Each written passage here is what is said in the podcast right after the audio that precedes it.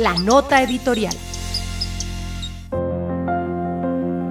En los últimos 10 años, la CBC ha invertido casi 50 mil millones de pesos en aspectos que le apuntan directamente a la mitigación del cambio climático y en general a la conservación y mejoramiento ambiental del territorio. Hoy celebramos con alegría los primeros 10 años de la declaratoria de este paisaje como patrimonio mundial por parte de la UNESCO, un compromiso mayor para sus habitantes e instituciones que tenemos la obligación de conservarlo para las futuras generaciones. Agroecología con seguridad alimentaria, restauración, reforestación, educación ambiental, turismo de naturaleza, manejo de residuos sólidos y reconversión de sistemas productivos son algunas de nuestras intervenciones más representativas. También hemos liderado acciones de control y seguimiento a las concesiones de agua y hemos impulsado sistemas individuales y colectivos de tratamiento de aguas residuales para mejorar las condiciones de ríos y quebradas y en especial del río La Vieja. Además, en varios municipios que integran el paisaje cultural cafetero, hemos implementado sistemas que le apuntan a minimizar el impacto ambiental generado por las aguas mieles en la producción de café. Tan solo el año pasado instalamos 18 sistemas para el beneficio del 40% de los productores cafeteros. El paisaje cultural cafetero tiene áreas específicas en 10 municipios del Valle del Cauca. Aquí se aprecian sistemas montañosos en donde se han desarrollado importantes zonas de producción de café. Esta zona tiene una enorme riqueza ambiental representada en su paisaje, en sus fuentes hídricas, en su flora y en su fauna endémica. En el Valle del Cauca estamos orgullosos de trabajar y apoyar los municipios y gentes que habitan en nuestra zona paisaje cultural cafetero y seguiremos avanzando para ayudar a mejorar la calidad de vida de la gente y los recursos naturales de la región.